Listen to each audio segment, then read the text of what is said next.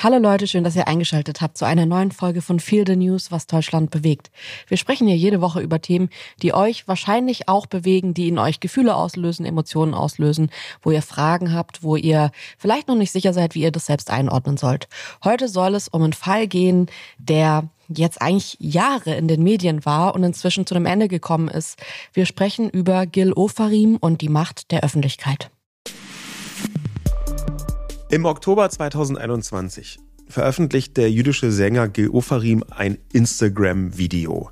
Der sitzt vor dem Westin Grand Hotel in Leipzig, sieht sichtlich mitgenommen aus und spricht in die Kamera. Um seinen Hals trägt er eine Kette mit einem ziemlich großen silbern glänzenden Davidstern da dran. Und dann erzählt er, was ihm gerade passiert sein soll. Ein Hotelmitarbeiter hat gesagt, pack den Stern ein, dann kannst du auch einchecken. Das Video geht viral, teilweise sogar weltweit, und es erreicht in sehr kurzer Zeit eine siebenstellige Zahl von Aufrufen. Insgesamt werden es zum Schluss rund fünf Millionen sein. In Deutschland kommt ein richtiger Orkan der Berichterstattung. Das Thema wird überall besprochen, in redaktionellen wie sozialen Medien. Große Empörung bricht sich Bahn und gleichzeitig befeuert Gil Ofarim mit seinen Interviews in Leitmedien ziemlich stark diesen Sturm der Entrüstung. Er gibt erschütternde emotionale Aussagen von sich in Fernsehsendungen, in direkten Interviews, in, zum Beispiel auf Bild oder in Stern TV. Vor dem Western Grand demonstrieren die darauf folgenden Abende hunderte Menschen, natürlich in Solidarität mit Gil Ofarim und gegen Antisemitismus. Dann tauchen plötzlich Aufnahmen von der Überwachungskamera auf. Und die wecken relativ schnell Zweifel an Ofarims Erzählung.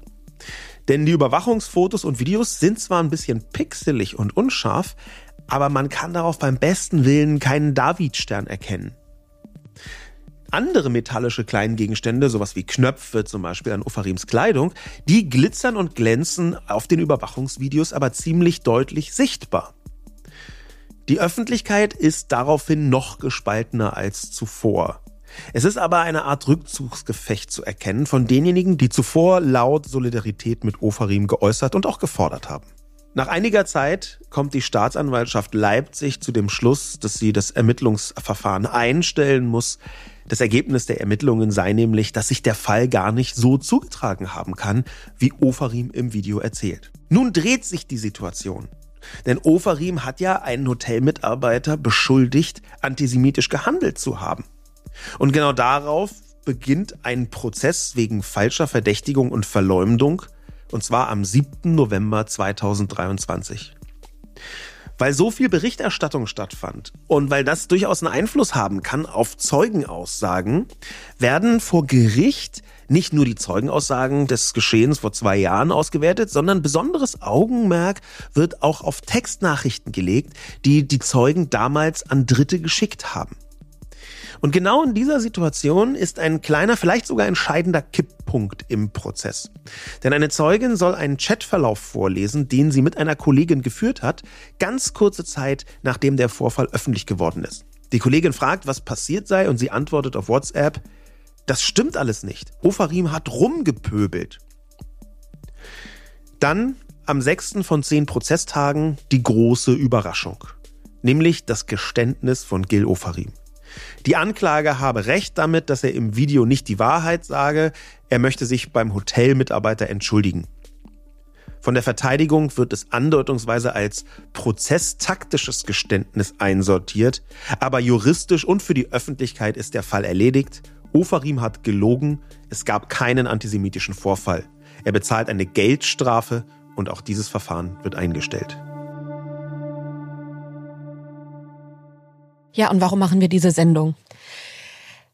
Wir haben die letzten Tage gemerkt, dass für uns der Fall aus verschiedensten Aspekten interessant ist. Zum einen, weil es hier natürlich um Antisemitismus geht, was in der jetzigen Zeit noch mal viel größer ist, noch mal einen anderen Beigeschmack hat. Zum anderen geht es hier aber auch um eine prominente Person in der Öffentlichkeit, die zugegeben hat, dass sie lügt. Da kann man sich jetzt fragen, was für einen Stellenwert hat die Prominenz in dieser ganzen Geschichte? Wir wollen uns aber natürlich auch ansehen, was könnten Hintergründe sein, um sich so zu verhalten und was können wir als Öffentlichkeit tun? Wie hätten wir reagiert? Reagieren sollen, müsste man da in Zukunft anders reagieren. Und gleichzeitig gibt es da noch einen Punkt, der mich persönlich sehr interessiert, wo ich auch ganz unklar bin, wie ich damit umgehen soll, nämlich ist es in irgendeiner Welt oder aus irgendeiner Sicht sinnvoll, als prominente Person, als bekannte Person oder zumindest als Person mit einer sehr großen Reichweite in sozialen Medien, sich da vorne hinzustellen und Missstände im allerweitesten Sinn, Fehler, Ungerechtigkeiten, äh, die einem selbst widerfahren sind, nach draußen zu tragen. Und das ist eine eigene Diskussion, die sich so ein bisschen mit diesem Gil Ofarim äh, hat gelogen Thema äh, vermischt. Werbung. Sascha, ich würde gerne nochmal mit dir über Formbar sprechen. Wir haben uns unser wunderschönes Bücherregal bei Formbar designt, designen lassen und ich würde gerne heute nochmal ein paar Sätze über das Design verlieren, weil ich das wirklich so besonders finde bei Formbar, es sieht ein bisschen so aus, als hätten wir acht Leute in unsere Wohnung kommen lassen und die hätten das dann alles ausgemessen und entworfen und sich auch nochmal kreative Gedanken gemacht, weil dieses Möbelstück einfach am Ende so besonders aussieht. Ja, irgendwie hat man den Eindruck, da haben eine Innenarchitektin und der Schreiner tagelang zusammen dran gearbeitet. Es ist nämlich so, dass so rein vom Designaspekt, wir haben ja wirklich viele Möbelanbieter ausprobiert, man bei den allermeisten merkt, ah ja, das ist eins von der Sorte. Ne? Man kommt auch zu irgendwelchen Freunden, dann merkt man, ah, guck mal, die haben auch ein Regal von denen, die das dann äh, irgendwoher liefern. Und das ist nicht so bei Formbar, auch deswegen, weil man da in dem Konfigurator das alles ziemlich gut einstellen kann und da auch Designs drin hat, so vorgegebene Muster, die es woanders gar nicht gibt und die so ganz kleinteilig auch änderbar sind und personalisierbar sind. Das ist so eine richtige ein richtiges Designmöbel und das gefällt mir besonders gut. Ja, also ich finde, diese Einzigartigkeit macht Formbar schon aus. Und man muss auch dazu sagen, wir beide haben jetzt nicht das größte Händchen irgendwie dafür, ein Möbelstück von from scratch zu designen. Und wir haben es trotzdem hinbekommen, da ein wahnsinnig ästhetisches Möbelstück rauszubekommen. Und das finde ich halt so toll. Formbar übernimmt das alles. Also man hat am Ende wirklich das Gefühl, dass man da von mehreren Profis beraten wurde. Und auch wenn man alles selbst konfiguriert, ist es ja so, dass am Ende nochmal DesignerInnen von Formbar drüber sehen, was ich auch super entlastend finde, dass man nicht selbst irgendwie dann Angst hat, irgendeinen Fehler im Design gemacht zu haben, der einem dann erst auch beim Aufbau auffällt, weil man natürlich das nicht studiert hat oder Ahnung davon hat. Und gerade da setzt Formbar an und ihr kriegt wirklich, geht mal auf die Formbar-Seite, auch auf Instagram und schaut euch einfach an, was da für Ergebnisse rauskommen können und lasst euch inspirieren. Es ist wirklich einfach ein absolutes kreatives Paradies. Ihr könnt jetzt auf form.bar slash Herzensmöbel, also mit OE gehen und dort mit dem Code Herzensmöbel sagenhafte 30% Rabatt insgesamt bekommen. Äh, das gab es bisher so gar nicht und es lohnt sich tatsächlich, weil man am Ende ein wirklich sehr, sehr schönes Möbelstück zu Hause hat. Viel Spaß beim Ausprobieren. Werbung Ende. Ja, Sascha, lass uns gleich mal ins Thema reinspringen. Ähm es ist schon sehr interessant. Ich muss ehrlich sagen, ich habe die Person Gil Ofarim vor diesem Fall nicht wirklich verfolgt. Ähm, mir haben viele von euch in der Vorbereitung der Sendung geschrieben, dass das jetzt nicht die erste Situation sei, in der Gil Ofarim vor allem auch vor Gericht unangenehm auffällt, weil ähm, es gab anscheinend 2019 einen Sorgerechtsstreit mit seiner Ex-Frau, die auch in einem Post geschrieben hat, damals, lieber Narzisst, deine Lügen werden dich irgendwann einholen. Mhm. Ähm, ist tatsächlich ja jetzt, äh, wenn man den Fall heute bespricht, telling. Ich habe jetzt auch sehr, sehr oft gelesen, würde ich auch gerne mit dir noch ein bisschen über diesen Narzissmus-Take sprechen. Ja. Ist es was, was man einfach so sagen kann oder was steckt da dahinter? Aber mir war die Person vorher wirklich nicht bekannt und ich habe dann natürlich wahrscheinlich wie alle das die letzten zwei Jahre verfolgt. Was ich interessant fand persönlich war, als dann irgendwann klar war, und ich fand, das war, also mir persönlich war das mit dem Erscheinen dieses Überwachungsvideos klar, dass das wahrscheinlich nicht so gewesen sein kann. Jetzt als eine Person, die mhm. das einfach nur beobachtet von außen. Dass ich mir dachte, interessant, was macht der jetzt? Mhm. Weil man steht ja dann vor so einer moralischen, aber auch wenn du eine Person in der Öffentlichkeit bist, vor so einer Zwickmühle, was so Öffentlichkeitsarbeit angeht, wo man jetzt sagt, da kann man sich ja dann nur noch zwischen zwei falschen Wegen entscheiden. Entweder man gibt zu, dass man in so einer unglaublich sensiblen, wichtigen Sache und dann auch noch als Jude gelogen hat, oder man bleibt weiter dabei, dass das so war, obwohl alle drumherum sagen, das kann nicht so gewesen sein. Mhm. Ähm, das finde ich einen sehr, sehr spannenden Punkt es gibt jetzt nicht ein falsch und ein richtig, wie nach diesem Initial, ich nenne es jetzt mal Fehler, obwohl es aus meiner Sicht nicht eine Fehler war, sondern wirklich eine Unverschämtheit, was Ulfarim getan hat. Aber dieser Initialfehler, diese falsche Abzweigung, danach gibt es für ihn irgendwie nicht mehr richtig und falsch, sondern nur noch falsch und vielleicht ein bisschen weniger falsch. Schlimm ja. und nicht ganz so ganz krass schlimm. Und das ist eine Situation, wo sich sehr viele Leute, das wäre jetzt meine Einschätzung, anders entschieden haben in der Vergangenheit und anders entscheiden würden als Gil Ofarim, der dieses Überraschungsgeständnis macht und damit zugibt, ich habe euch zwei Jahre lang alle angelogen. Aus meiner Sicht auch, auch ein emotional interessanter Punkt, weil ich auch im persönlichen, direkten Umgang mit Menschen, man erlebt ja so Situationen, wo du genau weißt, okay, hier platzt jetzt eine Lüge von jemandem im Alltag, den man kennt. Der ja. hat jetzt einfach nicht die Wahrheit gesagt. Und aus irgendeinem Grund gibt es eine Form von Konfrontation oder man muss sich dazu irgendwie verhalten.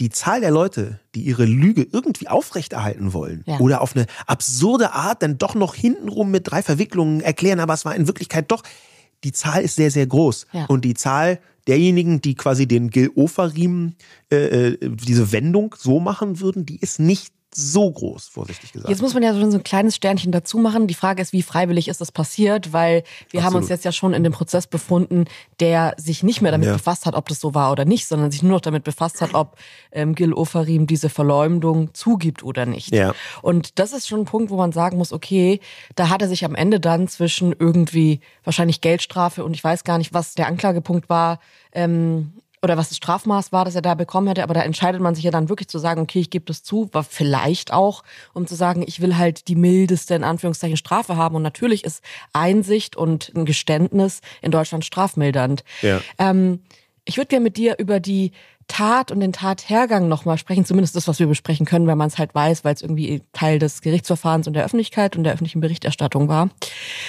Ähm, gibt es eine Welt, und das ist jetzt eine Frage an dich, in der du dir vorstellen kannst, dass der vielleicht gelogen hat. Also es geht ja um die Lüge, dass er eben sagt, er ist in der Schlange nicht vorgelassen worden, mhm. ähm, ist da zurück, also musste länger warten als die anderen. Und der Mitarbeiter, und das ist ja eigentlich das Elementare, hätte dann gesagt, pack den Stern ein. Ja. Und um dieses pack den Stern ein, das hat er so nicht gesagt. Das hat er ja auch zugegeben. Ja. Aber gibt es eine Welt, in der er trotzdem eine antisemitische Benachteiligung erfahren hat? Das finde ich jetzt mit die spannendste Diskussion an diesem ganzen Thema, das zugegeben komplett emotional überfrachtet ist. Vielleicht kann man trotzdem versuchen, das irgendwie so ein bisschen auseinanderzuklamüsern. Weil was du gerade ja angedeutet hast, ist das, was Gil Ofarim auch in den Interviews danach sehr deutlich, wir haben es in der Zusammenfassung so äh, emotional befeuert genannt, ähm, dass er sehr deutlich gemacht hat. Er hat nämlich in dieses einzelne Vorkommnis, was so nicht stattgefunden hat, was nicht stattgefunden hat, hat er ganz viel von der antisemitischen Erlebnisgeschichte reingebracht, die er völlig zweifelfrei erlebt haben muss. Und warum zweifelsfrei? Wenn man einen Stern trägt, einen David-Stern, dann gehört es leider, und das ist eine katastrophale Wahrheit, aber die ist real, dann gehört es leider zum Alltag, dass man wegen dieses Sterns antisemitisch angepöbelt wird oder Schlimmeres. Das berichten fast alle jüdischen Menschen. Das, man redet ja dann immer von erkennbar jüdisch, ja, durch bestimmte, ähm, wie, wie, die, wie so ein Stern oder eine Kipper etwa. Ähm, dann wird da ganz eindeutig im Alltag Antisemitismus wirksam und das spüren natürlich Menschen. Und jetzt kann es wirklich sein, und das ist nicht eine Ehrenrettung für Gil Ofarim, sondern das macht es aus meiner Sicht sogar fast noch ein bisschen schlimmer, dass er eine Situation erlebt hat, wie er vorher schon ganz viele Situationen erlebt hat, wo er gemerkt hat, okay, hier gibt es Ressentiment, hier gibt es jemanden, der ist gegen mich aus mutmaßlich dem Grund, die, die haben ja kein Schild, ich bin übrigens Antisemit, aus mut, mutmaßlichem Grund, dass Antisemitismus da ist. Und was er tut, ist nicht zu sagen, da gab es einen komischen Blick, eine Abwertung, sondern er verdichtet das. Und genau da, wo ich glaube, dass es essentiell ist, präzise zu sein und die Wahrheit zu sagen, auch um eine Situation, um einer Situation willen, dass es vielleicht dann nicht mehr so eindeutig ist. Genau da mhm. scheint er dann gelogen zu haben. Er hat er halt nicht mehr einen abschätzigen Blick oder was auch immer ähm, äh, einsortiert in diesem Video, sondern er findet noch den Stern und eine Reaktion darauf, damit es eindeutig wird. Und dann wird es plötzlich nicht mehr eine Situation, die entweder zweideutig ist oder komplett nicht so stattgefunden hat, das hätte ja sein können, sondern dann wird es eine ausgedachte Situation, in die er seinen ganzen Schmerz mit reinbringt. Und der Schmerz ist echt und die Situation ist ausgedacht und das ist das Katastrophale daran. Ja, hier greift natürlich total dieser Spruch, wer einmal lügt, dem glaubt man nicht, auch wenn er mal die Wahrheit spricht.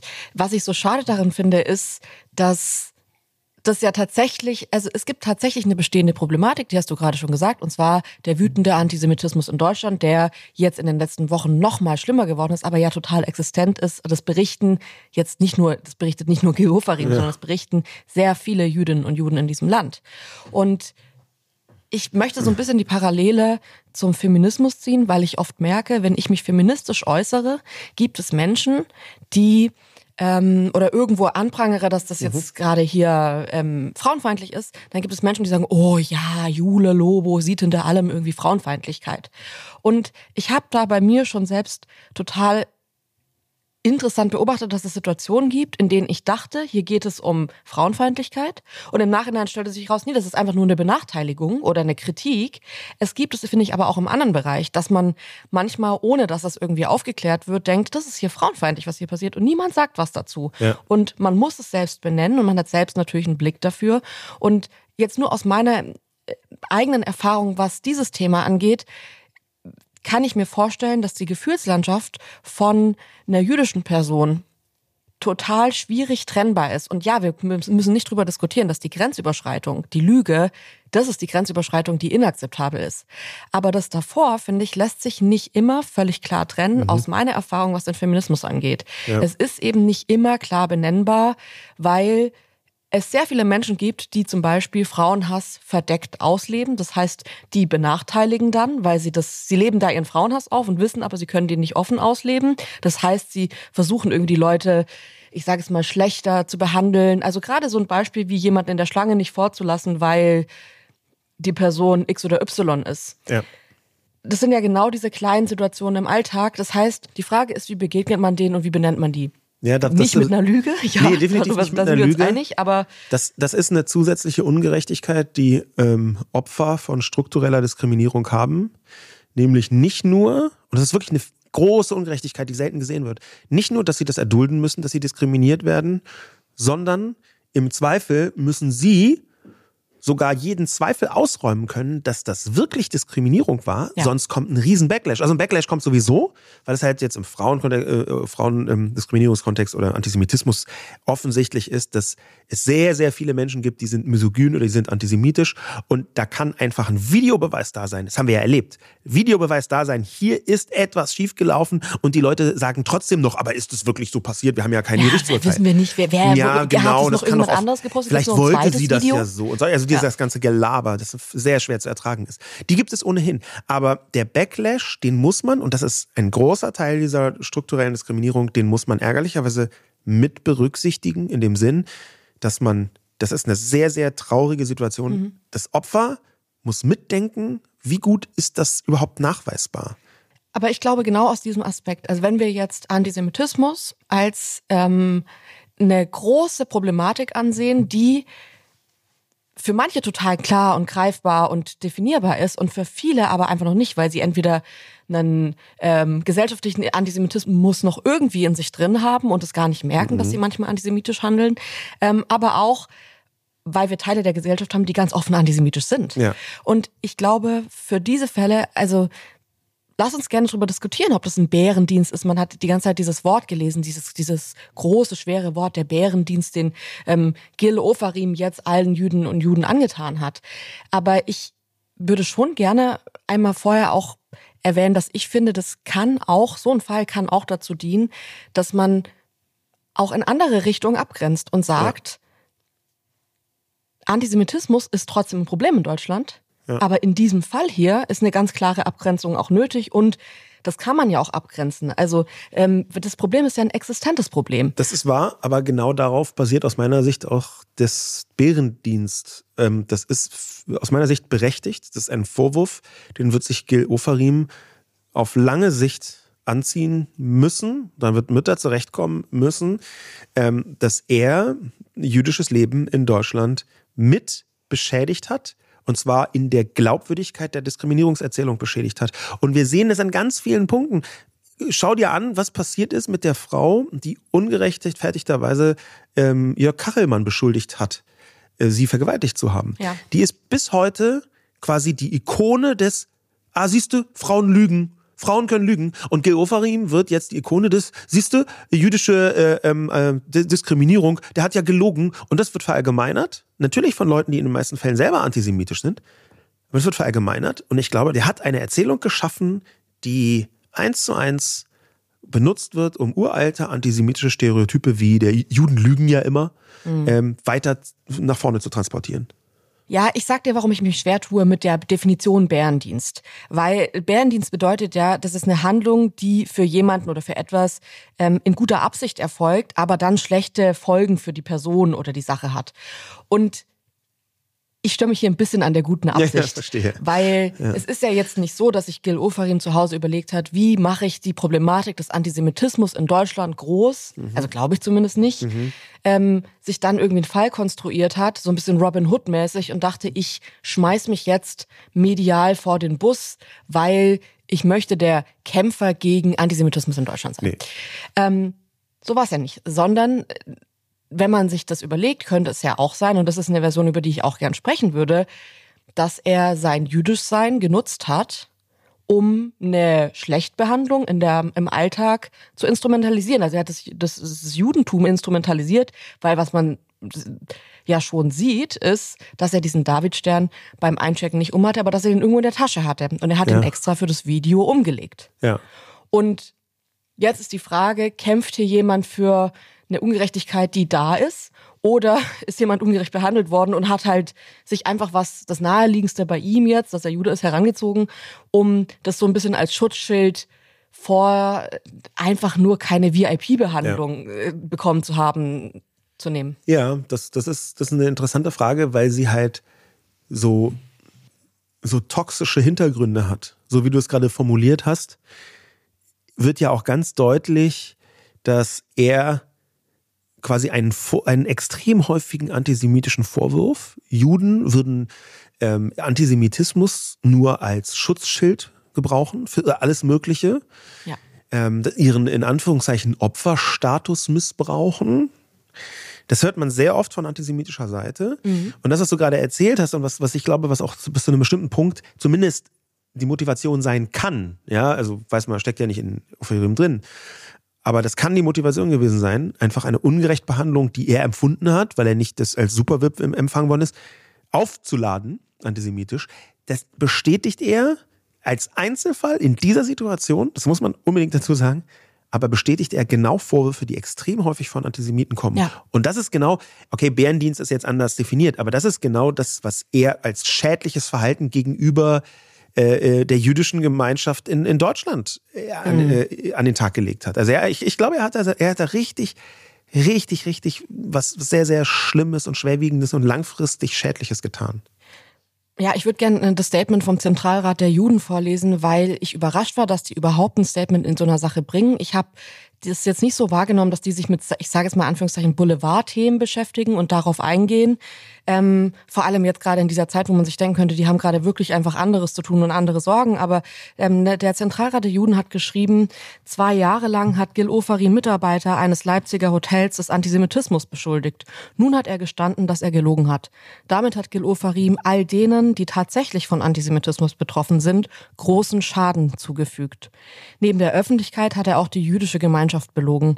Wir haben in unserer Gesellschaft ein Antisemitismusproblem. Viele sind gerade in der jetzigen aufgeheizten gesellschaftlichen Situation verunsichert und erleben Judenhass und Ablehnung. Es ist richtig, bei einem Antisemitismusvorwurf an der Seite des Betroffenen zu stehen, ihm beizustehen und die Antisemitismuserfahrung zunächst nicht in Frage zu stellen. Umgekehrt darf so ein Vorwurf niemals grundlos erhoben werden. Und das ist hier leider passiert. Ja, hier an diesem Statement vom Zentralrat der Juden in Deutschland wird sehr, sehr deutlich, wie schwierig es geworden ist, in einer gerade sehr sozial-medial geprägten Öffentlichkeit, wo alle teilnehmen können, richtig umzugehen mit der simplen Frage, glaube ich einer betroffenen Person ja oder nein? Weil Sie ja sagen, natürlich ist es, Zitat, wichtig, Antisemitismus-Erfahrung zunächst nicht in Frage zu stellen. Und das gilt ja für alle Diskriminierungen. Aber in diesem zunächst liegt ja eine ganze Welt der Reaktionen. Gerade wenn wir von sozialen ja. Medien ausgehen. Das, was ich gelesen habe, die direkten Reaktionen, in die eine wie die andere Richtung übrigens, die waren jetzt nicht abwägend mit zunächst, sondern da war vollkommen klar, das ist faktisch passiert. Und wir ja. müssen darauf reagieren. Und dass es dann manchmal halt nicht so leicht ist, das ist ganz schön schwierig. Was ich auch zudem noch echt irgendwie einen traurigen Umstand finde, ich meine, dafür kann jetzt Gil Ofarim wirklich nichts, dass es jetzt gerade doch mal einfach eine völlig andere Situation ist, mhm. so. Aber wir leben gerade in einer Zeit, in der ja auch richtig, auch gerade der Zentralrat der Juden oft anprangert, dass es keine ausreichende Solidarität gegenüber Jüdinnen und Juden und jüdischem mhm. Leben in unserem Land und ganz auf der ganzen Welt gibt wenn man sich jetzt überlegt, dass es das hier ein Fall ist, in dem man die Solidarität im Nachhinein wieder zurückziehen muss für diesen Fall, dann merkt man auch relativ schnell, dass nicht nur der Hotelmitarbeiter hier Opfer geworden ist der Situation und der Lüge von Gil Ofarim, sondern auch viele Jüdinnen und Juden, die mhm. gerade verunsichert sind und sich vielleicht mehr Solidarität wünschen würden. Ähm, und am Ende ja auch Menschen, die im ersten Moment blind jede Solidarität ausgesprochen haben. Menschen, die vielleicht sogar wütend vor dem Hotel standen ähm, mhm. und da demonstriert haben die Tage danach. Und es tut mir so leid, weil ich mir denke, also ich hoffe, dass da viele differenzierte Menschen dabei sind, die das trotzdem immer wieder machen würden. Aber so ein Fall sorgt natürlich dafür, dass man sich vielleicht selbst denkt, boah, also da bin ich da die Tage aufgestanden, bin da hingegangen und äh, heute werde ich irgendwie von meinem Umfeld belächelt, dass ich das gemacht habe, weil er halt gelogen hat. Mhm. Ähm, dabei ist ja die Sache an sich total richtig und wichtig ja. auch. Ja, ich habe eine ganz interessante Nachricht bekommen von der jüdischen Journalistin Sarah Cohen-Fandel, die mir erzählt hat, dass wegen Gil Ofarim oder wegen des Falls nun unter ihren Posts steht, dass sie lügen würde. Ich würde gern einfach mal zwei Kommentare vorlesen, die so eine direkte Connection zeigen, auch um so eine Lebensrealität mal deutlich zu machen, was es jetzt für Probleme sind, mit denen sich andere Jüdinnen und Juden auseinandersetzen müssen. Und zwar steht ähm, auf X unter Posts von ihr zum Beispiel der Kommentar, eigentlich sollte man deine menschenverachtenden, hasserfüllten Postings ebenfalls zur Anzeige bringen. Das Resultat wird dann aber einen Ofarim-Effekt haben. Oder, warum teilen Sie nicht mal die Videoclips, wie sich Israels Soldaten in Gaza benehmen? Davon gibt es ja genug im Netz und viel aussagekräftiger als irgendein Jahre altes Kinderfoto von Ihnen und eine Story, die Gil Ofarim getextet haben könnte. Ja, man merkt sofort, da gibt es eine vielschichtige äh, Antisemitismus-Situation in dieser Kommunikation drin. Ganz viele verschiedene Antisemitismen überlagern sich. Äh, der erste äh, Punkt ist, dass eine Jüdin ganz offensichtlich plötzlich Pressesprecherin für die israelische Armee sein muss und ja. mit der unmittelbar identifiziert wird. Das ist ein ganz beliebter antisemitischer Trick.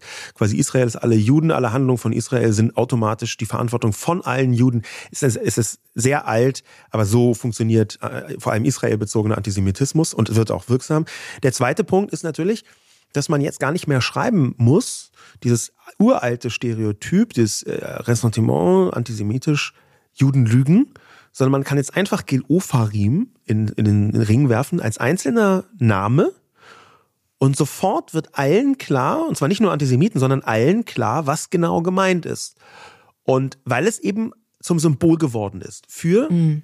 ein Jude lügt über die Diskriminierung, die er erfährt. Dann muss man einfach nur Geofarim darunter schreiben.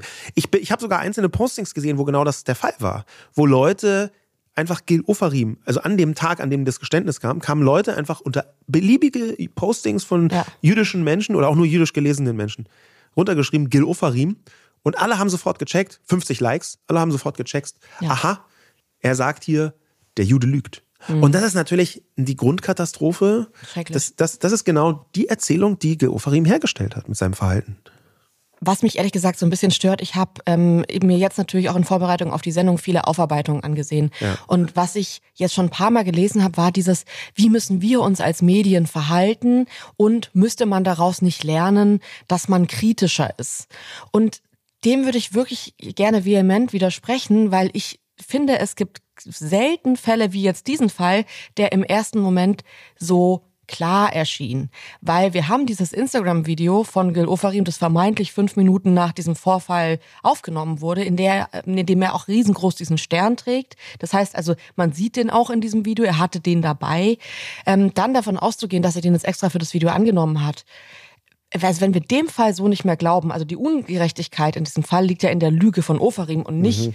in ja. der Medienberichterstattung darum. Und ich würde sagen, gerade auch weil all diese Medien das immer weiter berichtet haben. Es ist ja jetzt nicht so, dass sie einmal darüber berichtet haben und dann, als klar war, das ist eine Lüge, ist nichts mehr gekommen, sondern ähm, es ist relativ genau erkennbar, dass über diesen Fall permanent berichtet wurde, wenn es neue Erkenntnisse gab. Ja. Aber für mich kann der Schluss nicht sein, dass man künftig in solchen ersten Momenten dann was Jüdinnen und Juden nicht mehr glaubt? Also nee, das wäre nämlich genau auch ein, das wäre auch genau so eine antisemitische Wendung, wenn man nun glaubt, ähm, aus diesem Einzelfall, vollkommener Einzelfall, vollkommen klar, ja. ein Einzelfall, daraus jetzt Generalisierungen für alle antisemitischen Vorfälle äh, herauskristallisieren äh, zu müssen. Ja, so, so ein bisschen, was ich aber auch übrigens in dem Israel-Überfall-Kontext schon gesehen habe. Ja. Die gleichen Leute, die da Monate und Jahre lang gesagt haben, äh, believe the women, ja, glaubt den Frauen, dass sie Opfer sind, glaubt den Opfern. Die haben dann plötzlich gefragt, ja, aber wo sind denn die Beweise, dass die Hamas wirklich da Frauen vergewaltigt hat? Also das sind, das ist eine, eine, eine relativ große Bigotterie, die da manchmal mit reinschwebt, mit der man sich auseinandersetzen muss. Aber was für mich auch nochmal eine wichtige Perspektive ist, du hast gerade von der Reaktion gesprochen. Wie soll man damit umgehen? Ja. Äh, wie ist es denn jetzt nicht nur aus der öffentlichen Sicht, sondern mit generell Statements von Prominenten, die sagen, ich habe hier X erlebt oder Y erlebt, eine Diskriminierung oder eine Schlechtbehandlung oder was. Das kommt ja gar nicht so selten vor. Aber wie siehst du denn dieses übergeordnete Topic? Also das ist ja schon auch in diesem Thema, ich meine, wir haben jetzt den wirklich äh, nervigen und schlimmen und verurteilenswerten Teil besprochen dieser Thematik, aber ich finde, da ist schon auch ein absurd, absurder Teil drin. Und zwar, dass es hier um eine prominente Person geht, die sich darüber beschwert, ähm, was passiert ist. Natürlich kriegt es durch diesen Antisemitismusvorwurf einen Beigeschmack, wo man jetzt nicht mehr lachen will, deswegen. Aber es gibt ganz viele andere Promis, wo ich sagen würde, da kann ich herzlich lachen. Zum Beispiel ähm, gibt es einen äh, Tweet von Bushido, der ist schon ein paar Jahre alt. Ähm, da schreibt er auf Twitter, es ist übrigens nicht der einzige Tweet von Bushido, die, der in so eine Richtung geht. Also Bushido scheint irgendwie so ähm, Service-Tweets zu machen für sowas. ähm, in diesem Tweet schreibt er, in der Postfiliale Hindenburger Damm 1 in 12203 Berlin herrschen unfassbare Zustände. Service und Freundlichkeit liegen im Minusbereich. Drei ähm, Ausrufezeichen hinterher. Das gibt's auch nochmal von ähm, Telekommunikationsunternehmen, die Bushido angreift, weil er kein Netz hat oder weil er da irgendwie mit dem äh, Kundenservice unzufrieden ist. Das gibt es. Also Bushido ist irgendwie, das ist so seine Leidenschaft, das ist so sein Ding zu sagen, da bin mhm. ich am Ende auch nur Customer und wieso mhm. soll ich dann nicht darüber berichten? Ja ich denke mir, ich bin zwiegespalten, weil ich auf der einen Seite denke, wenn Prominente das in einem positiven Sinne machen, und zwar jetzt in Empfehlungen und so, dann liegt da ja eine Macht drin, die man total positiv nutzen kann. Mir persönlich fällt es ein bisschen schwer, ähm, das in dem anderen Kontext zu sehen, weil ich mir halt denke, ähm, was jetzt so das Negative angeht, also prominente Leute haben in ganz vielen Bereichen Vorteile dadurch, dass sie prominent sind. Die kriegen schneller einen Tisch in Restaurants, in denen man keinen bekommt. Die können irgendwie den Film, Kinofilm schon ein bisschen vorher sehen und bla bla bla. Es gibt ganz viele solche Vorteile, die man hat, wenn man mhm. prominent ist. Dann finde ich es ein bisschen Thoughts and Prayers aus dem Elfenbeinturm, wenn man dann mal irgendwo in der Schlange länger anstehen muss, sofort irgendwie so rumzuheulen, auch wenn das ja ein Sprachrohr sein kann. Ähm, weil andere Menschen vielleicht auch da länger stehen und sich aufregen und die Person dann irgendwie so eine Öffentlichkeit draufbringt. Aber mir geht's eher so, dass ich mir denke, don't, ich, ich finde es eher eine Unart, das zu tun. Wie geht's dir? Ich habe mich damit sehr lange und sehr intensiv beschäftigt und da sind auch viele Konsequenzen für mich daraus erwachsen oder vielleicht sogar eher Nicht-Konsequenzen. Aus dem einfachen Grund, weil ich vergleichsweise früh eine ziemlich große Reichweite in sozialen Medien hatte. Vor allem auf Twitter. Und Twitter war früher, als es noch Twitter war, das Medium der Wahl, um solche Empörungsstürme zu verursachen. Und eine Vielzahl von Leuten in meinem näheren und weiteren Umfeld mit einer großen Reichweite haben dann sowas geschrieben wie unmöglich, Air Berlin hat schon wieder den Flug, bla bla bla und ja. wir werden hier nicht informiert. Ja, Deutsche Bahn liest man so, gerade wöchentlich. Genau, genau. auch manchmal so erkennbar getaggt das Presseteam dann von der Unternehmen äh, in der Hoffnung, die mögen dann einfach irgendwie was zu tun. Ja, nein, wir ersetzen ihnen natürlich den Flug und sie können einen Helikopter nehmen, gar kein Problem, Herr Pipapo. Also das ist so, so ein bisschen, dass man auf den eigenen mhm. Vorteil bedacht ist. Ich habe da mich deswegen länger mit auseinandergesetzt, weil ich auch eine, eine sehr große Reichweite äh, habe in sozialen Medien und habe für mich entschlossen, dass ich das nicht machen möchte. Ähm, es war aber knapp. Es war jetzt so ein 5 zu 4 Entscheid intern in meinem Kopf. Und es ist auch nicht so, dass ich das nie gemacht habe. Ich habe schon ein, zwei, drei Mal zumindest in Ansätzen das gemacht. Öffentlich glaube ich so ein, so eher nicht. Vielleicht ein oder anderthalb Mal und dann auch äh, peinlich berührt schnell wieder gelöscht nach einer Stunde oder so. Aber ich habe zum Beispiel schon Mails geschrieben. Und mhm. ähm, so wütende Mails und da kann man auch ziemlich daneben liegen. Ne? Sie, wir haben hier und bla und dann vorne und hin und dann kommt irgendwie so zurück, ja, wir haben jetzt nochmal nachgefragt, das stimmt leider nicht, das war, waren gar nicht wir oder so. Und dann ist man so äh, peinlich berührt. Aber das Ding ja. ist halt schon, mit einer großen Reichweite in den sozialen Medien kommt auch eine gewisse Verantwortung. Mhm. Und ich glaube, die Nachteile überwiegen, es sei denn, dass, und das kann ja bei Bushido sein, hinter diesem in Anführungszeichen kleinen anekdotischen Fall eigentlich eine große Diskriminierung liegt. Also er schreibt da jetzt nicht davon, aber man kann sich gut vorstellen, dass jemand, der aussieht wie Bushido, aber nicht Bushido ist, im Alltag Diskriminierung erfährt. Und dann könnte es sogar wieder schon sein, dass Bushido das halt nicht nur sagt als äh, quasi so Krönchen der Bürgerlichkeit, oh wow, Postfiliale, sondern um auf eine Diskriminierung aufmerksam zu machen. Ja, das, da fällt mir tatsächlich ein Fall ein, wo das genauso war. Ich erinnere mich an eine Künstlerin, die schwarz ist, die ähm, auf eine Supermarktfiliale aufmerksam gemacht hat in Berlin und meinte, jedes Mal, wenn ich in diese Filiale reinlaufe, werde ich vom Security von Anfang bis Ende verfolgt, als würde ich was klauen. Und ich klaue hier nichts. Ich bin einfach schwarz und deswegen passiert mir das. Und das ist für mich so ein Fall, wo sie sich natürlich irgendwie über ihren Fall aufregt, aber wahrscheinlich ähm, allen Menschen, die schwarz sind, hier einen Gefallen tut, weil sie sich ja einsetzt für eine größere Problematik. Und da würde ich sagen, okay, ähm, natürlich lohnt sich für Rassismus auf, also gegen Rassismus aufzustehen und das irgendwie so ähm, offen zu legen. Aber ich würde jetzt mal behaupten, dass die Fälle, von denen wir hier sprechen, und gerade wenn es jetzt irgendwie hier bei Bushido, ich meine, wenn er sagt, Service und Freundlichkeit liegen im Minusbereich, dann ist er noch nicht mal so, dass er sich über eine konkrete Unverschämtheit aufregt, sondern sich eigentlich darüber aufregt, dass die Leute da nicht freundlich sind. Und da würde ich sagen, weiß ich nicht, ob das jetzt was ist, wo man dann eine Masse an Menschen, und ich meine, er sagt ja sehr konkret, um welche Filiale es geht. Mhm. Bushido hat eine riesen Community, was man schon sieht, das hat man auch bei dem Western Grand gesehen, dem Hotel, bei, in dem Diel Ofarim äh, dann diese Lüge verbreitet hat. Es geht inzwischen relativ schnell. Wir haben diese Macht der Öffentlichkeit auch digital. Ja. Und diese neue, ich weiß noch nicht, ob es eine Unart ist oder ob es nicht tatsächlich auch in manchen Fällen total hilfreich sein kann, wenn es eben nicht zu einem Verfahren kommt, trotzdem irgendwie ähm, Fehlverhalten outzucallen.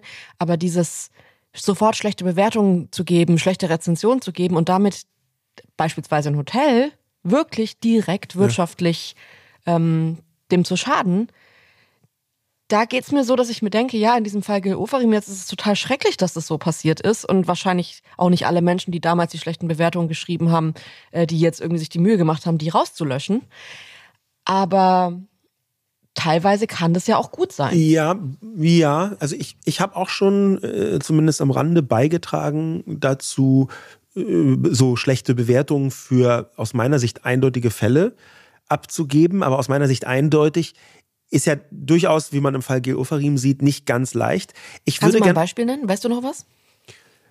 Ja, ich habe mal ein Video gesehen ähm, von hm. einer ähm, äh, lesbischen Künstlerin, beziehungsweise einem lesbischen Pärchen, was in einem Hotel sehr unschön angegangen wurde. Mhm. Und ähm, da habe ich auch, auch dazu beigetragen, zumindest eine schlechte Bewertung abzugeben. Ähm, war, fand, war aus meiner Sicht gerechtfertigt. Der Fall wurde dann hinterher komplexer gemacht, als er aus meiner Sicht war.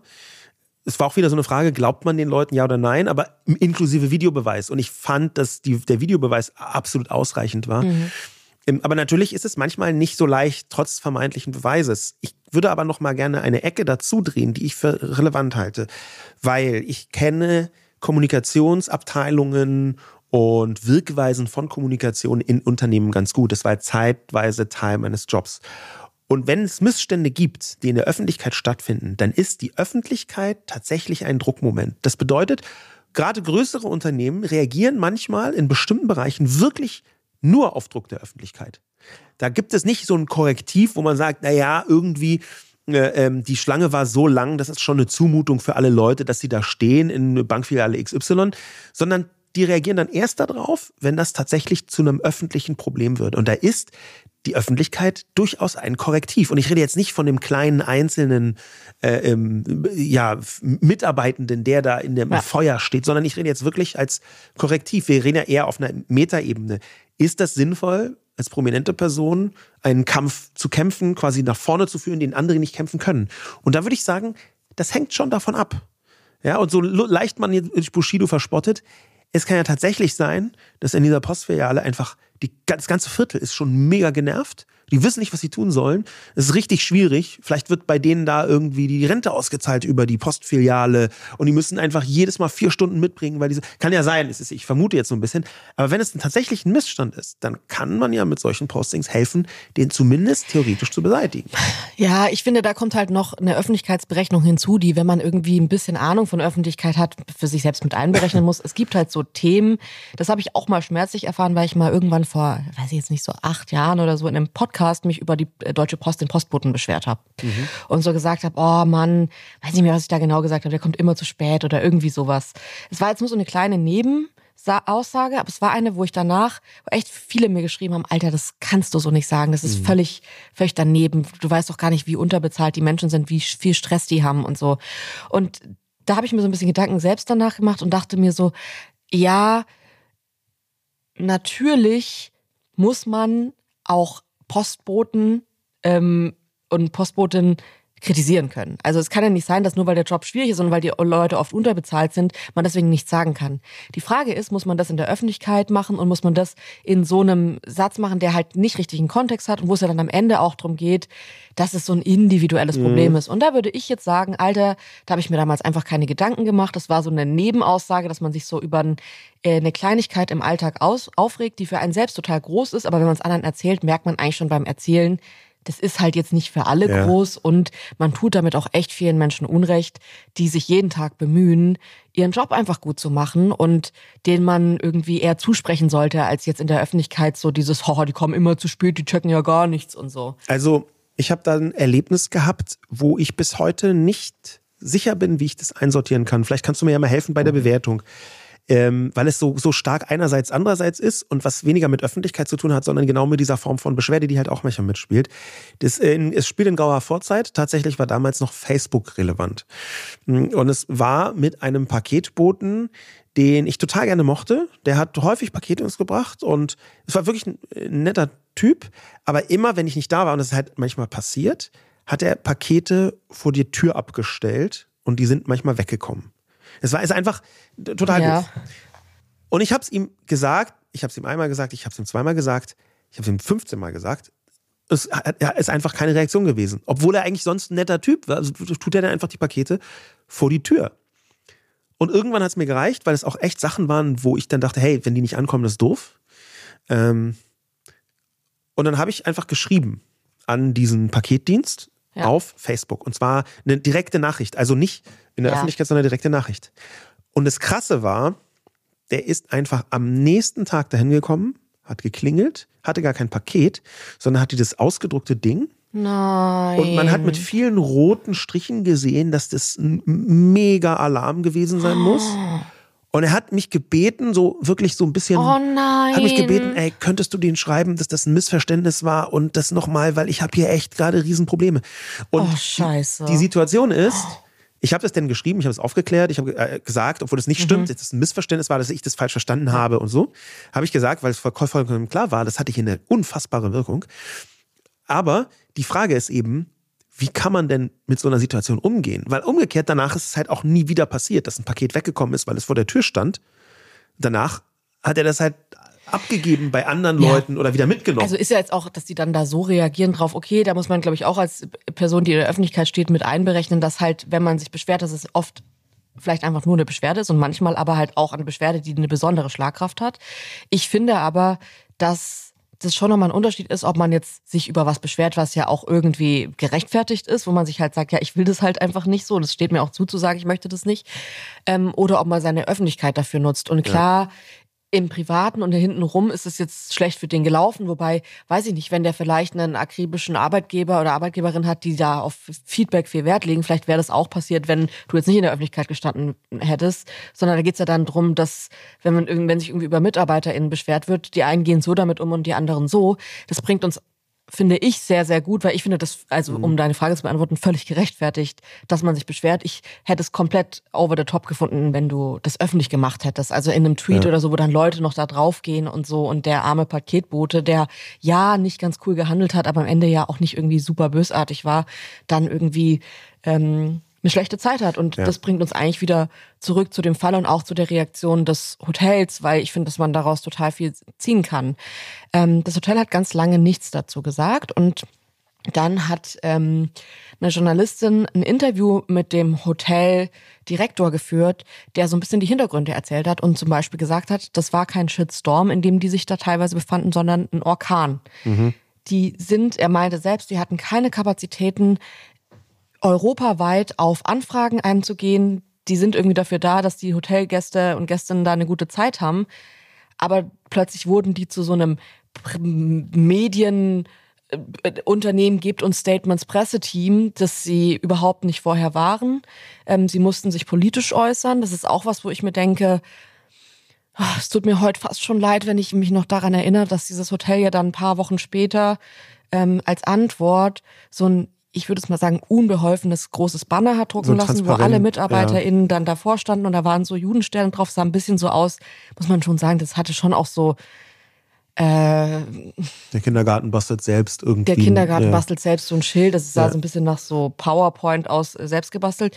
Aber mit dem Blick von heute würde ich sagen, mir blutet das Herz, dass ja. die ja eigentlich einfach sogar in diesem Sturm noch sagen wollten, hey Leute, aber wir wollen noch ganz kurz sagen, egal was gerade mhm. Wir stehen für jüdisches Leben ein, ja. uns interessiert es, wir sind total gegen Antisemitismus geschlossen. Ja, und das, das ist natürlich, oh. das macht ja diesen Fall Gil Ofarim nochmal toxischer, dass da tatsächlich ein Mitarbeitender war, der, das wurde auch äh, oft angemerkt auf X, Mickey Beisenherz hat das äh, zum Beispiel gesprochen, der das große Glück hatte, dass die Hotelleitung damit einigermaßen klug und menschenfreundlich umgegangen ist nach innen. Wie viele Mickey Beisenherz hat es gesagt, äh, Ministerien, große ja. Unternehmen und so weiter, hätte es gegeben, die gesagt haben, nein, wir glauben dem Herrn Oferim äh, raus. Oder den vielleicht nicht entlassen hätten, weil das wäre sogar arbeitsrechtlich schwierig geworden, aber die auf jeden Fall massive Sanktionen gehabt hätten und die nicht hinter dem Mitarbeiter gestanden hätten. Und zwar in diesem Fall ja zu Unrecht. Ja, vor allem ist, finde ich, die Versuchung natürlich groß, als Hotel das sofort auszulagern, den Mitarbeiter wegzuschieben und zu sagen, das ist ein Verhalten, das wir komplett verurteilen. Wir als Western, äh. Grand, bla, stehen für, ähm, wenn sie das gemacht hätten, und das ist ja, das hätten sie in dem Fall total gut machen können, und es wird in ganz vielen Fällen so gemacht, dann steht eine Einzelperson plötzlich vor einem Problem, das gar nicht bewältigbar als einzelne ja. Person ist. Das sieht man auch in der Reaktion des Hotels, weil der Mitarbeiter musste nach ein paar Tagen tatsächlich untertauchen mit seiner Partnerin. Das hat das Hotel auch ermöglicht. Die haben das mit angeleiert, dass er da Schutz bekommt und untertaucht, mhm. weil die Drohungen so akut wurden gegen den Mitarbeiter, dass das Hotel sich entschieden hat zu sagen, hier ist jetzt auch gerade eine Sicherheitslage, die ja. beachtet werden muss. Und das finde ich halt verrückt, auch weil ich weiß, wie viele Menschen in so einer Situation von ihrem Umfeld alleine gelassen werden. Und dann ist man, muss man das mit sich selbst ausmachen, während man ja tatsächlich dann auch noch irgendwie eine Sicherheitslage ja. hat, die beängstigend ist. Ja, und das macht übrigens die Reaktion von dem Hotel Western Grand in Leipzig nochmal besonderer, weil sie, das hast du ja ganz äh, richtig geschildert, eine gewisse Unbeholfenheit in der Kommunikation gezeigt haben, ja. aber einen sehr geraden Rücken hatten, ganz offenbar, nach innen. Also da war eine aufrechte Form, obwohl sie in einem völlig absurden Sturm standen, ungerechtfertigten Sturm standen, haben sie es mit nicht tiefer Kenntnis der Kommunikationslandschaft, wie man jetzt weiß, hm. trotzdem geschafft, sinnvoll zu handeln. Und das ist tatsächlich eine Form von Vorbild. Was, was mich jetzt noch interessieren würde, du hast damals, soweit ich mich erinnere, öffentlich gar nichts gesagt zu dem Fall Gil Ofarim. Hm. Ich auch nicht. Aber warum denn du nicht? Das habe ich mich die letzten Tage auch gefragt, weil ich fand es ein bisschen absurd, dass es natürlich, also gerade, es war wieder Springer, aber dass es da so ein paar Medien waren, die so als dann rauskam, dass er jetzt gelogen hat und er das zugegeben hat, sagen, ja, das haben wir von Anfang an gesagt, dass er gelogen hat. Also wir waren von Anfang an misstrauisch, wo ich mir dachte, nee, wart ihr nicht, ist jetzt nicht schlimm. Ich finde es auch komisch, das danach dann aufzurechnen und so ein Ego-Ding draus zu machen, weil es ist eine super traurige Geschichte.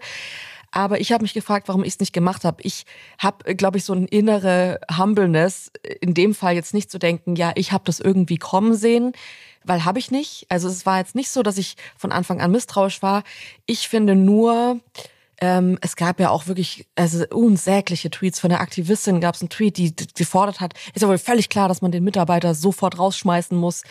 Und so Sachen, wo ich mir immer denke, ah, ah weiß ich nicht, ich habe solche Gefühle schon auch in mir, aber ich frage mich immer, ob das irgendwie klug ist, sowas dann öffentlich zu fordern. Ich glaube, am Ende war es ein bisschen, ist es ein bisschen mein Vertrauen in unseren Rechtsstaat, das ja oft als naiv in Fällen beschrieben wird, wo man dann sagt, okay, ähm, es gibt viele Fälle in Deutschland und viele Problemfelder, da greift dieses Rechtssystem einfach nicht. Da sind Schwachstellen mhm. des Rechtssystems und deswegen funktioniert es nicht. Ich finde aber auch, es gibt Fälle, wo dieses Rechtssystem sehr, sehr gut greift. Und das hier ist eigentlich ein Paradebeispiel dafür, wie das Rechtssystem greift. Weil was ja passiert ist, juristisch ist, dass die sehr klar gegen ihn ermittelt haben, also gegen diesen äh, Mitarbeiter und während der Ermittlungen nicht nur rauskam, dass das so nicht gewesen sein muss, sondern dann die logische Konsequenz ist, ähm, dass sich das dreht und jetzt die Person, die angeschuldigt hat, wegen Verleumdung und falscher Verdächtigung angeklagt wird. Und das finde ich an unserem Rechtssystem gut und richtig. Und ähm, wenn man jetzt so sich den Verlauf ansieht, dann kann man sich in diesem Fall sehr gut zurücklehnen, weil Gil Ofarim jetzt eine Strafe bekommen hat, die ich auch hoch finde, auch eine Geldstrafe. Er muss auch nochmal eine jüdische Gemeinde in Leipzig, glaube ich, Geld zahlen unter anderem.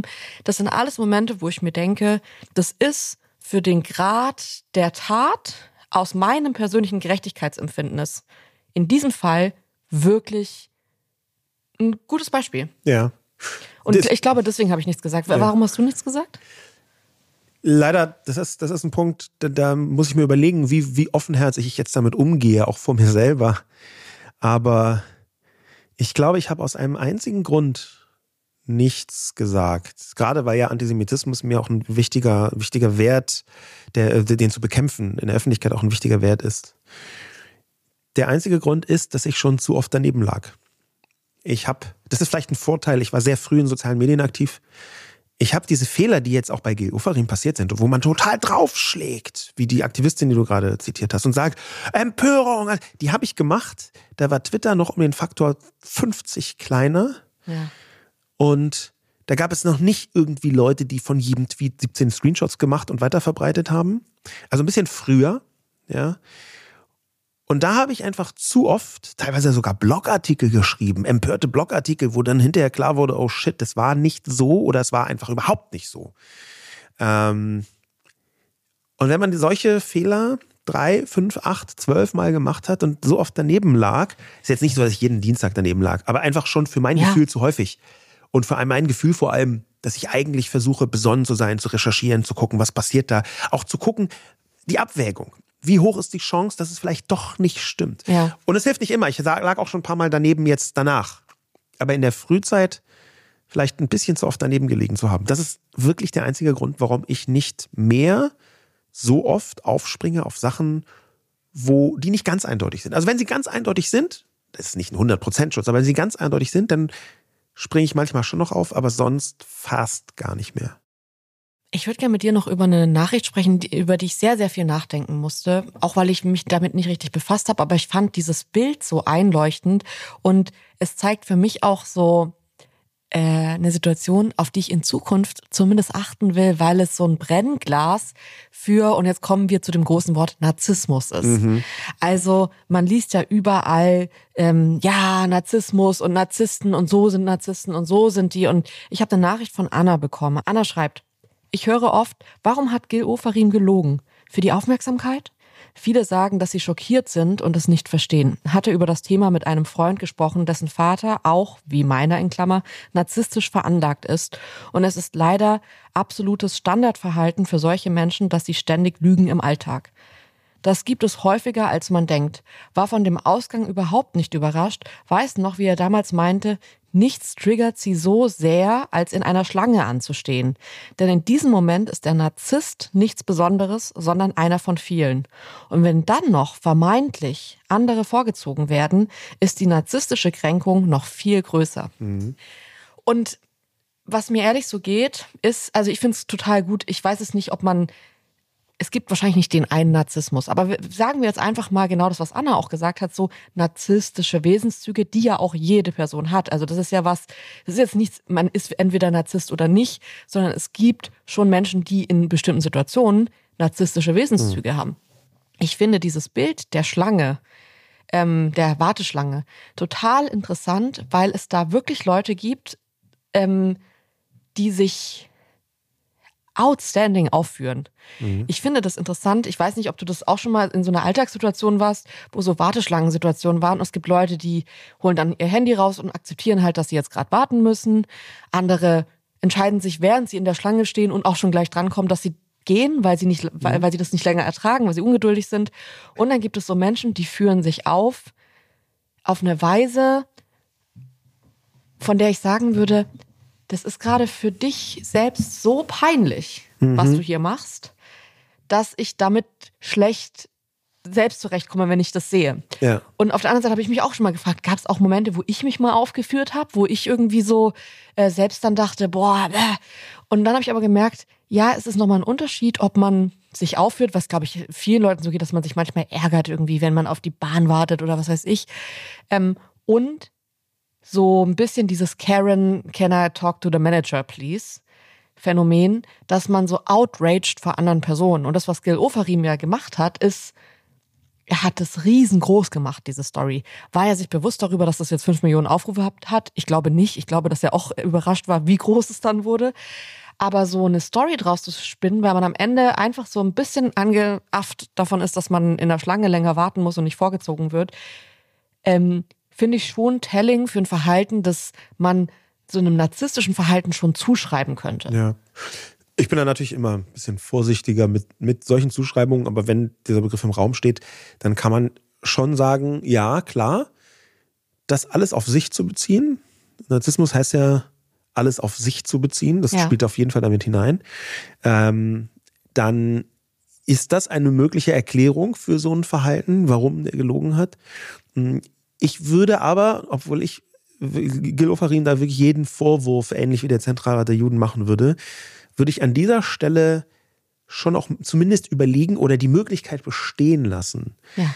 dass Gil Ofarim reingerutscht ist in eine Übertreibung, Verdichtung, Lüge und die ihm entglitten ist. Ja. Und ich würde eher nicht sagen, so wie Anna das geschrieben hat, dass er das nur für Aufmerksamkeit gemacht hat. Das kann sein. Ich möchte es gar nicht äh, beschweren, dass es gar nicht so war. Und das spielt mit Sicherheit rein. Aber ich kann mir auch vorstellen, und das ist halt vor allem in der Kommunikation danach deutlich geworden, dass er einfach fed up war. Dass er irgendwann gesagt hat, ich habe jetzt die Schnauze voll. Ja. Jetzt beschwere ich mich mal darüber. Vielleicht war das ja wirklich nur ein Blick, den er bekommen hat, wo er dachte, der hat mich erkannt, der ist. Also was dafür spricht, ist interessanterweise genau der Punkt, an dem ich angefangen habe zu zweifeln in der Öffentlichkeit. Der hat nämlich irgendwann mal danach gesagt, ja, ich hatte vielleicht nicht den Stern dabei, aber er hat mich erkannt und man weiß ja, dass ich jüdisch bin. Also hat da so eine so, äh, so, so eine absurde Selbstwahrnehmung ja. äh, äh, mit reingebracht, die sich sehr merkwürdig angehört hat und fast auch schon narzisstisch, nur für sich genommen narzisstisch.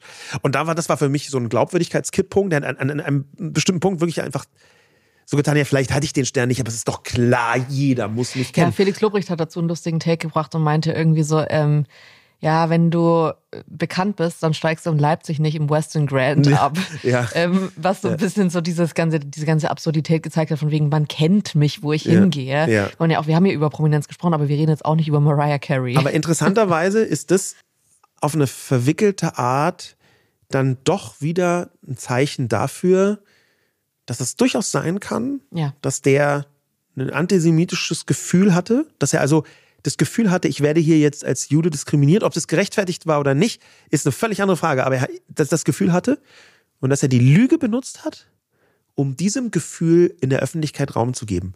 Weil was er nicht geschafft hat, ist einfach zu sagen, ich habe hier echt abschätzige Blicke bekommen. Ich glaube, das war, weil ich Jude bin. Das hätte ja, so, so ein Video wäre ja. nicht so eingeschlagen. Die Leute hätten gesagt, ja, ja, erzähl mal, das stimmt ja gar nicht. Also, ja. Ähm, ja, du hast ja immer, du siehst ja überall Antisemitismus. Du bist ja Jude, du siehst überall Antisemitismus. Und deswegen verdichtet er das und deswegen ja. tut er da die Lüge drauf. Und das ist ja das auch, was das im Prinzip noch ein bisschen schlimmer macht. Ja.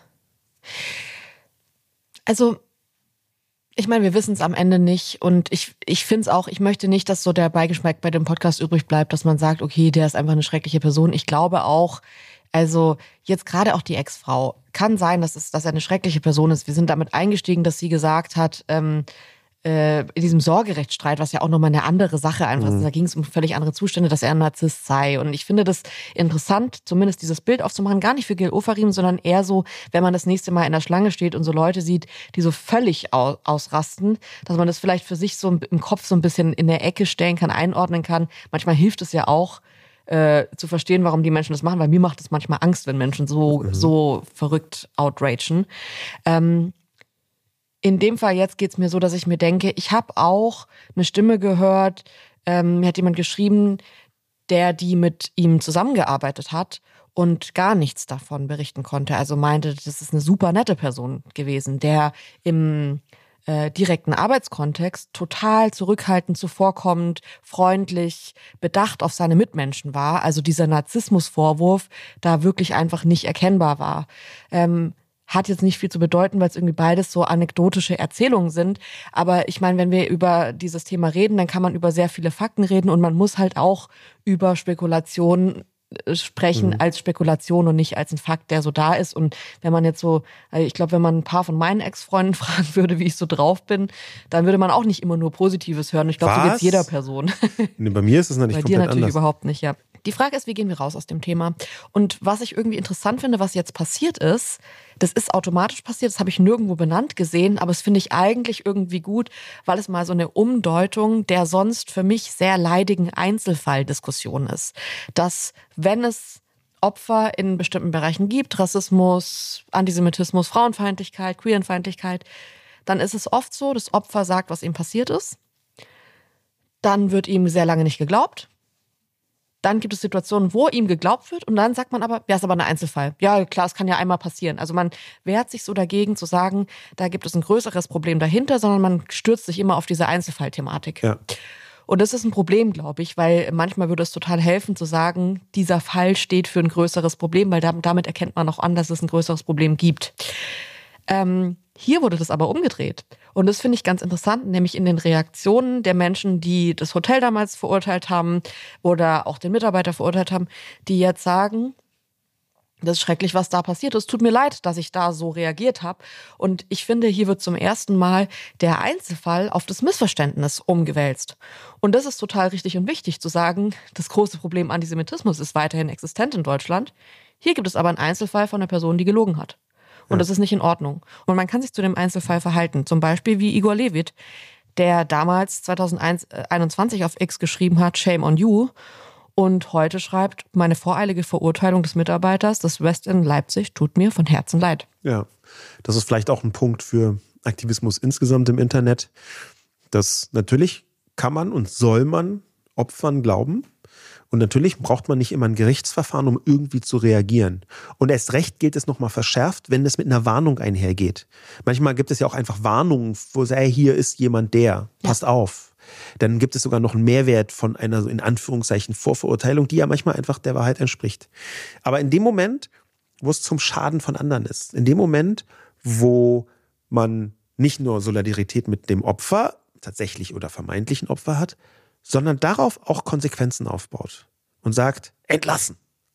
Spätestens dann sollte man vielleicht so als Takeaway ein innehalten und sagen, ja, Moment, es gibt noch eine Restchance, dass das hier nicht so ist wie dargestellt, dass es ein Missverständnis ist, dass es eine Lüge ist. Insofern Solidarität ja, Aggression gegen diejenigen, die die Solidarität ausgelöst haben, indem sie zum Beispiel Täter gewesen sein sollen. Das ist der Schritt, den ich in der Öffentlichkeit eher nicht gehen würde. Und das ist vielleicht eine, eine allgemeine Empfehlung. Ich keine Ahnung, ob die immer funktioniert, aber zumindest kann man sich ja damit erstmal auseinandersetzen. Also ich habe ähm, die Erfahrung im Jurastudium gemacht, dass es halt viele Fälle gibt, wo man sagt, das ist völlig schrecklich, dass hier beispielsweise der Grundsatz der Unschuldsvermutung gilt. Das sieht man ja oft, haben wir auch oft hier schon Fälle im Podcast besprochen, wo wir gesagt haben, es ist doch schlimm, dass dann vermeintliche Täter, und da will ich jetzt gerade mal nicht gendern, ähm, so lange im Schutz der Unschuldsvermutung sich bewegen können. Und im Jurastudium lernt man dann, ja gut, aber die Unschuldsvermutung, dieser Grundsatz ist nicht nur für solche Fälle da, sondern er mhm. greift auch in zum Beispiel solchen Fällen jetzt wie hier in dem Fall des Hotelmitarbeiters. Ja.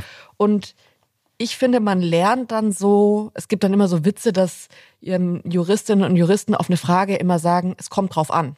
Ja. Aber ich finde das eigentlich eine Genauigkeit, die total toll ist und die hat, das hat was Schönes auch, diese Aussage, es kommt drauf an.